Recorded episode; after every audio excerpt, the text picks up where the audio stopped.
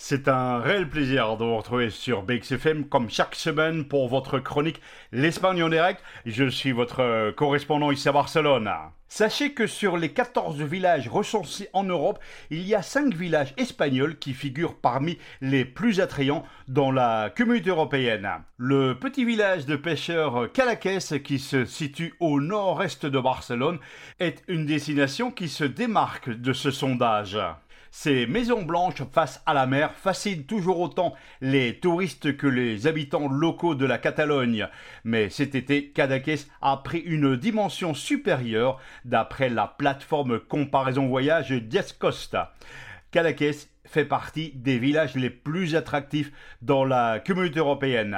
Ses plages, son architecture, sa nature et ses chemins ne cessent de séduire. Elle est surnommée la perle de la Costa Brava. Le village de Cadaqués est aussi repris dans le palmarès des cinq plus beaux endroits d'Espagne, aux côtés de Combaro en Galice, ou encore Tarifa dans le sud de l'Espagne en Andalousie, ou encore le beau village de Solière sur l'île de Palma de Majorque. Et si vous avez l'occasion d'aller du côté de Alicante, vous avez ce beau village de Moreira. Concernant Cadaqués, il faut dire que le peintre Salvador Dali, qui vivait six mois par an, et bien sachez qu'il la décrivait comme un rêve à la perfection.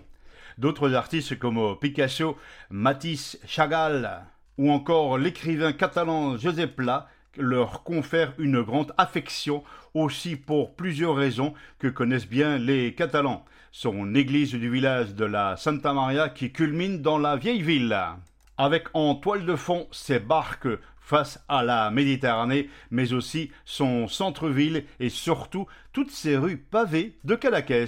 Et puis évidemment tout ce qui concerne la restauration à base de poissons. Et sachez que vous pouvez déguster le chouquette de pêche, vous demandez cela en catalan et ça passe très bien, pour ajouter une dernière petite touche gustative au charme de Cadaqués. Si vous avez l'occasion de visiter tous ces petits villages en Espagne, eh bien, je vous y invite.